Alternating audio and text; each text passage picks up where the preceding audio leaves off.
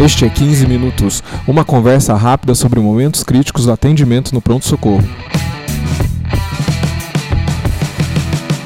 Este é o podcast do curso de Medicina de Emergência do Hospital das Clínicas da Faculdade de Medicina da USP.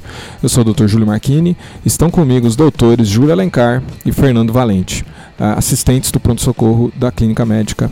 Para esse nono episódio, o assunto é trombólise no paciente com instabilidade hemodinâmica secundário à embolia pulmonar.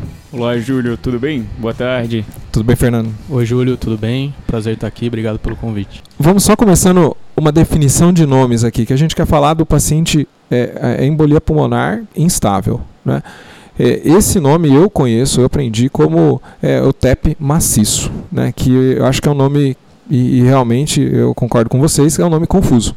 Né, ele, ele talvez venha aí de é, estudos mais antigos, inclusive nós vamos comentar um deles, em que ele significava a, o acometimento de várias artérias pulmonares. Né? A definição específica nesse artigo de 1970 eram duas artérias pulmonares lobares é, com defeitos de é, enchimento, pelo menos, ou mais. Tá, essa era a definição antiga, apesar de eu ter aprendido o TEP maciço como o TEP instável. Perfeito, Júlio. Eu acho que para começo de conversa, definir o que é TEP maciço, eu acho que é importante para essa conversa. Então, TEP maciço, por definição, dessa definição mais antiga, é justamente isso: é acometimento de duas artérias lobares. O que a gente vai conversar hoje é sobre TEP e choque, o TEP com instabilidade hemodinâmica. Isso ao longo dessa conversa, eu acho que por mais que algumas pessoas chamem isso de TEP maciço, hoje a gente vai chamar de TEP com instabilidade hemodinâmica. Perfeito. E, e só para completar, o que a gente não vai falar é o, o, o talvez também chamado aí TEP submaciço, né, o TEP com é, é, comprometimento aí do ventrículo direito observado por imagem, apesar de não estar chocado, é, e, ou o TEP de alto risco é, por score clínico que é, tem elevação de biomarcadores troponina e BNP, tá? Então esse esse não é o que a gente está falando hoje. Acho que é importante frisar da, da instabilidade hemodinâmica ser secundária ao TEP, né? Acho que a gente falou antes, mas é importante frisar isso porque nós atendemos pacientes muito complexos e eventualmente o TEP não é o responsável pela instabilidade hemodinâmica do paciente. Pode ser uma coisa incidental, né? O paciente está chocado por uma sepse e tem um TEP além de tudo, né? Bom, então o que a gente tem de guideline? O que a gente tem de guideline? Quais são os principais aí que a gente tem disponível ah, hoje em dia? Bom, vamos começar com o, o que a gente tem de, de, mais recente, que apesar de ser o, o, mais recente é de 2014, então já, já fez aí quatro anos, né? Que é o da, da ESC. Uh, e, esse guideline ele começa é, falando pra gente da, do que tem de estudos é, sobre esse assunto o que, que, eles encontraram, né? Então uma coisa que é, que é constante na, quando se fala desse assunto é do benefício hemodinâmico da trombólise. Né? Então ele cita diversos estudos em que foi feito estudos com, com angiografia, tamanho do VD, a pressão na artéria pulmonar, e se mostrou que os pacientes que foram trombolizados tiveram mudança nesses parâmetros hemodinâmicos. Talvez a gente fale um pouco mais disso para frente. É, ele fala pra gente que, que o maior benefício é nas primeiras 48 horas dos sintomas, mas que a trombólise pode ser feita até 14 dias. Né? É, ele relata um, um, uma incidência de sangramento intracraniano de 1,9% a 2,2%. E, especificamente do que, onde a gente quer chegar, que é o paciente com hipotensão ou choque, ele fala que tem indicação de trombólise com indicação 1B. Tem, tem nível de evidência? Ele cita nível de evidência, alguma coisa? Acho que é isso que a gente vai dissecar, mas eu não sei se ele já deixa aí pré-especificado. É, ele não, ele, não, ele não comenta, que né? É, que é um B e... eu acho que isso é suspeito, né? E é isso. Mais um, B, um B é uma recomendação forte. É. De fato.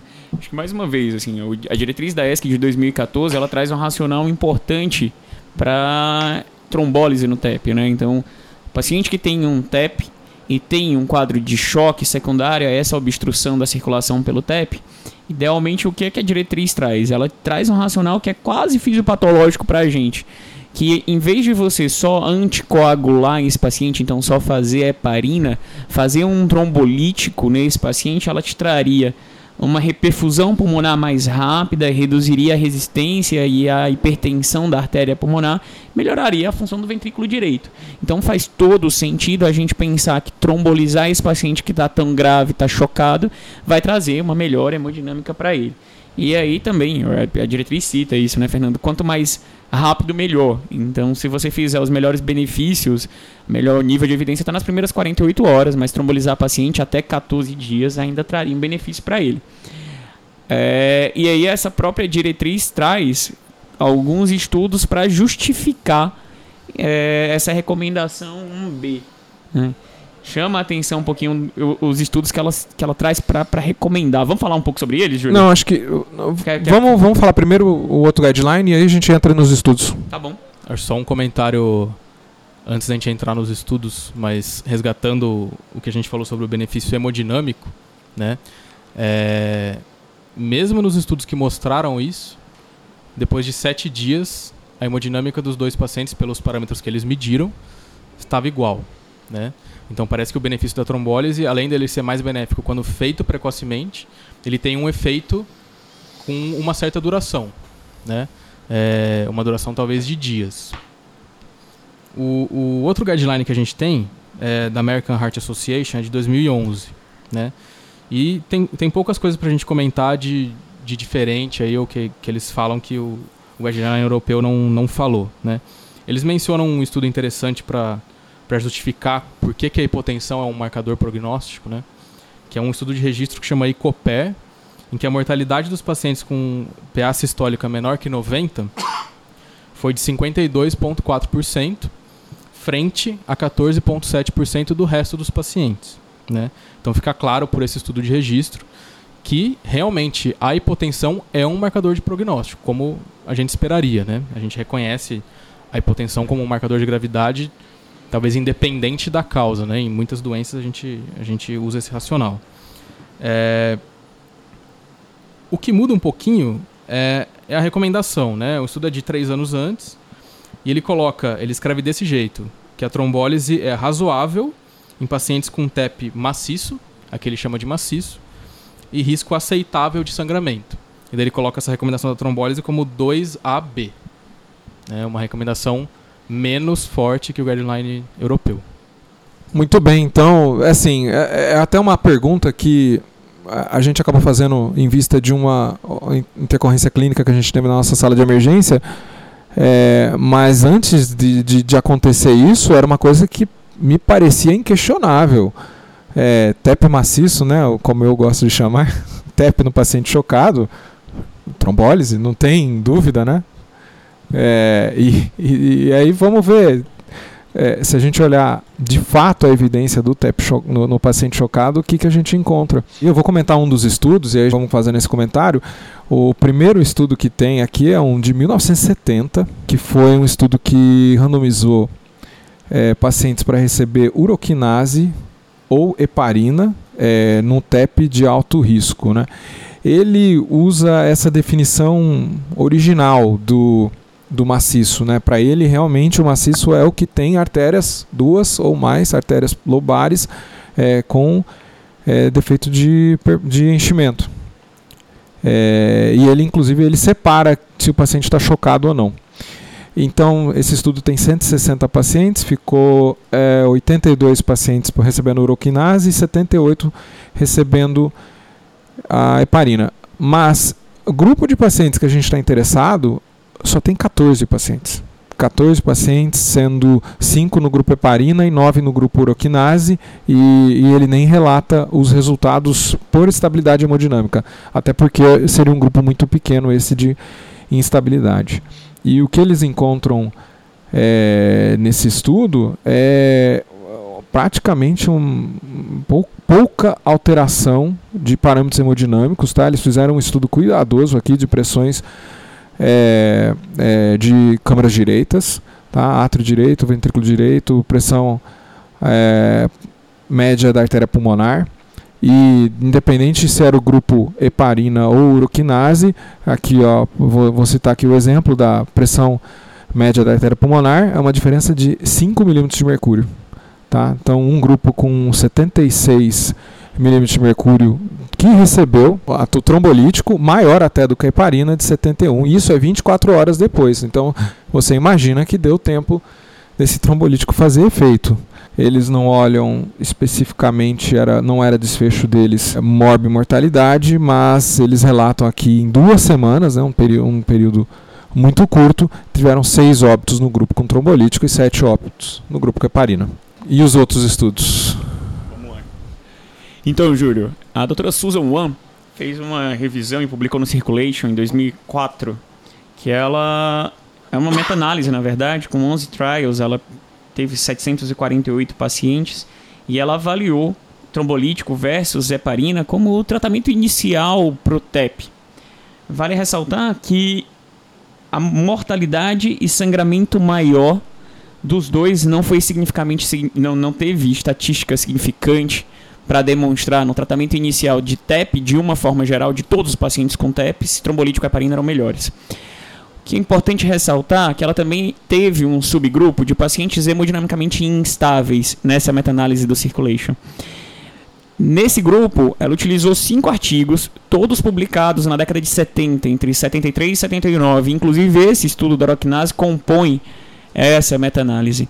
Foram poucos pacientes, na verdade, menos de uma centena de pacientes, e mais uma vez, nessa meta-análise da doutora Susan Wan, publicada no Circulation, fazer trombólise para paciente hemodinamicamente instável por causa de TEP não apresentou redução significativa de mortalidade. Então, e isso lembrando. Não olha... apresentou redução significativa de recorrência e apresentou aumento significativo de sangramento maior, definido como sangramento com instabilidade hemodinâmica, com risco de vida ou sangramento do sistema nervoso central. É, olha, olhando aqui o, o, a meta-análise dela, figura 2 aqui, o, o, o Forrest Plot, ela está usando todos os pacientes. E justamente a gente acabou de ver aqui, só 14 eram chocados. Exatamente. Então, e é o maior estudo. Né? Tô vendo aqui é, disparado, é o maior estudo esse de o, o UPET. Então, a gente vê por essa meta-análise da doutora Susan Wan que não há estatisticamente não é estatisticamente significante o uso de trombólise para tratamento com TEP em relação à mortalidade. Agora, essa meta-análise da doutora Susan Wan também tem um resultado interessante. O desfecho combinado mortalidade mais recorrência de TEP apresentou foi, foi benefício, houve benefício no uso da trombólise para esse desfecho combinado, mortalidade e recorrência de TEP, com o NNT de 10 pacientes. Então, parece que o desfecho combinado, esse sim, mortalidade e recorrência, há benefício, houve benefício nessa meta-análise em fazer trombólise. Agora, bastante curioso esse desfecho composto, né? Qual que é a importância aí do trombolítico no TEP recorrente, né? É, acho que dá pra gente imaginar que talvez você trombolizando o paciente, você vai diminuir a recorrência a curto prazo, né? Você está diminuindo a carga trombótica desse paciente, você vai ter uma talvez menos menos trombo para para ficar embolizando no, no organismo da pessoa. Agora, a significância clínica disso eu acho bastante é, é questionável. É, precisamente, né? A relevância clínica é, é estranha, né? Você vai, é, você não teve alteração na mortalidade, então você está trombolizando para reduzir um TEP recorrente.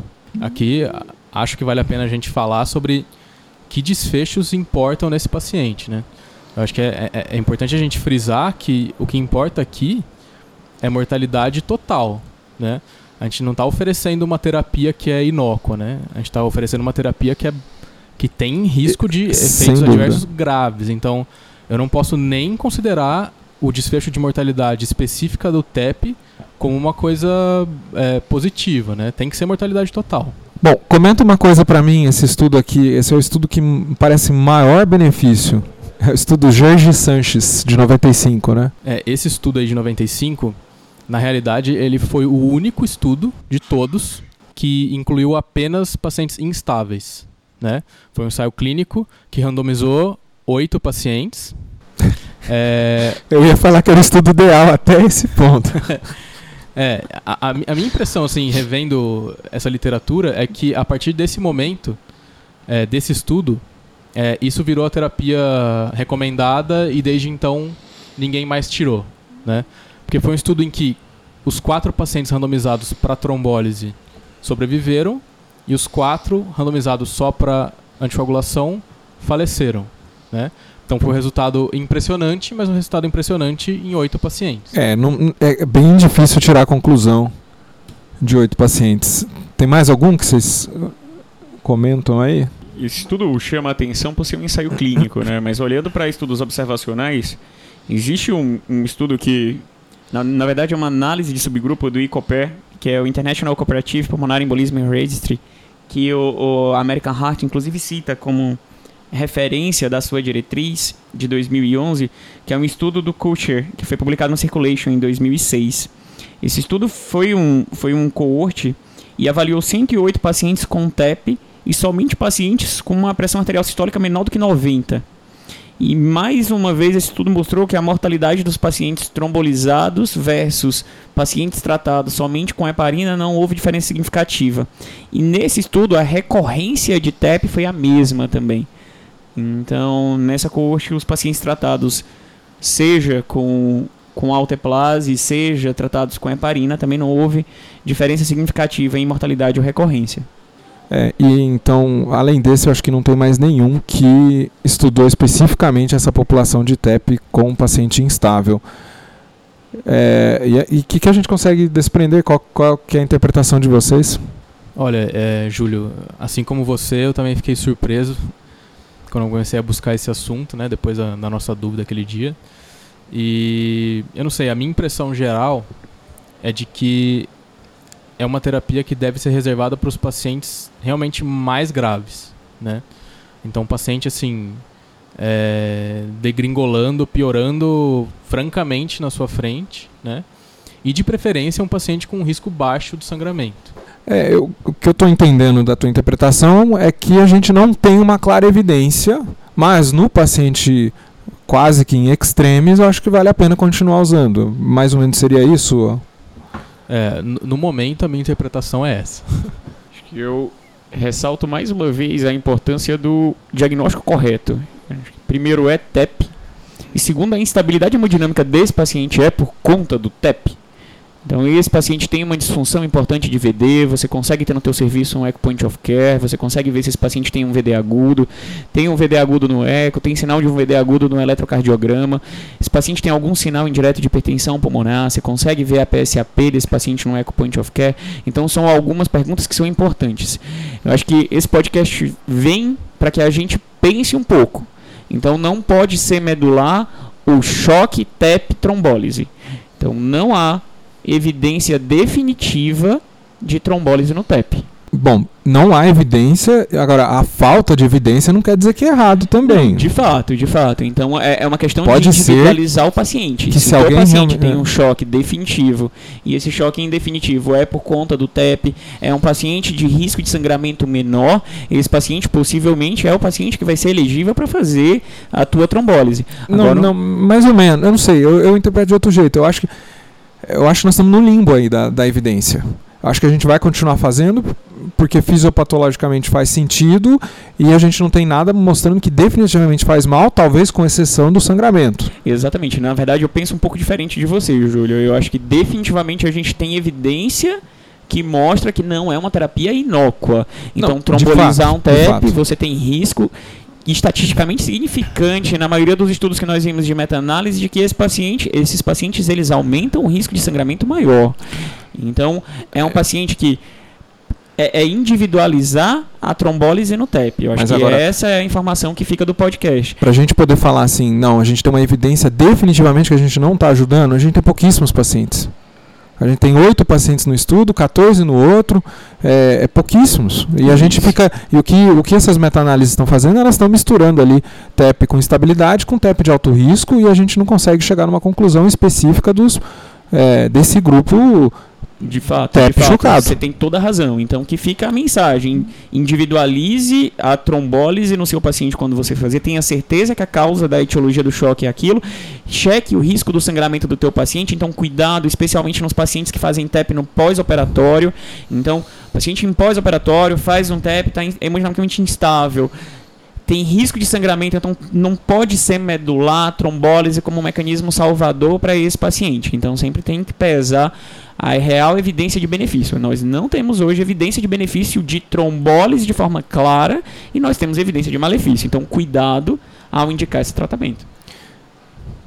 É só para colocar em números e corroborando o que o Júlio acabou de falar, é, uma das maiores meta-análises do assunto, que é do European Heart Journal de 2015, juntando todos os estudos, né, incluindo os que não tinham TEPs instáveis. Né. O número de eventos totais que a gente está comparando no fim das contas são 24 versus 40 eventos de morte. Então, juntando toda a literatura do assunto, olha quão poucos é, eventos a gente tem para trabalhar, para de, é, desprender dali uma, uma conduta que, que pode mudar muito a vida de uma pessoa, né? Inclusive com um malefício, né? E colocando isso em números, a gente tem aí um NNH mais ou menos em torno de 70 para sangramento fatal ou intracraniano, juntando essas duas coisas. Vocês querem comentar como que a gente tendo feito essa, toda essa análise, essa discussão, como que isso muda a conduta de vocês? Olha, eu penso que diante de um paciente instável, mas aquele paciente limítrofe, é uma nora de 5. Eu vou é, talvez é melhora, né? 0,1 a, a dar um tempo de suporte hemodinâmico e ver para que lado esse paciente está indo. Eu acho que isso seria uma conduta razoável para mim. Eu acho que eu desliguei o meu piloto automático. Eu acho que essa é a minha, minha definição depois dessa conversa. Para mim, até então, toda, todo TEP com choque era igual a trombólise. Eu acho que o piloto automático foi desligado. É, eu, eu penso que se eu tenho esse paciente TEP instável e há uma instabilidade realmente muito grave, nosso paciente está na iminência de uma parada. Eu, eu, eu acho que esse paciente eu vou continuar fazendo, até por causa dessa falta de, de evidências. Ou na parada. É, né, a gente comentou nos no, em alguns podcasts atrás sobre é, trombólise na parada, é, mas era mais relacionado a é, eventos coronarianos. Isso, isso aqui é, é embolia pulmonar. E eu acho que é uma coisa que é que faz sentido, né? Porque se a gente pensar, qualquer terapia que a gente oferece, os pacientes que são mais graves têm mais risco do, dos desfechos que a gente quer evitar, são os que vão se beneficiar mais, né? Então, reservar a terapia para esses pacientes tem um sentido. Agora, o difícil é que às vezes o, o, o mesmo que é o mais grave é, para instabilidade hemodinâmica é o mesmo que tem o maior risco de sangrar. E às vezes os, os fatores aí são os mesmos, né? Muito bem, vocês, palavras finais aí. Muito obrigado da presença de vocês. Júlio, obrigado o convite. Obrigado por poder discutir um assunto que é tão interessante quanto o choque. Acho que é isso, até o próximo. Muito obrigado mais uma vez pelo convite, foi um prazer. Espero que o pessoal que esteja ouvindo aproveite a discussão e faça as próprias reflexões aí. Pessoal, se vocês estão gostando das nossas discussões, do nosso trabalho, eu queria que vocês é, avaliassem o nosso podcast no iTunes, tá? Isso ajuda a divulgar o nosso trabalho. É, eu quero convidar vocês para o é, nosso curso, tá? o curso de Medicina de Emergência. O próximo módulo que acontece agora, dia 29 de setembro, é um módulo todo online, é sobre, é, é, são emergências relacionadas a infecções. Tá? A gente vai falar sobre arboviroses, infecções urinárias, faceite, é, a criança febril no pronto-socorro, tá? E, e, mais, e mais aulas. São todas aulas muito interessantes. A qualquer momento que você entrar no curso, você tem acesso a todos os módulos anteriores, além desse módulo 6 que eu comentei. Né? O curso inteiro são 10 módulos. Para você entrar no curso, você pode usar o link é, tiny.cc barra emergência, tiny.cc barra emergência. É, muito obrigado e até a próxima.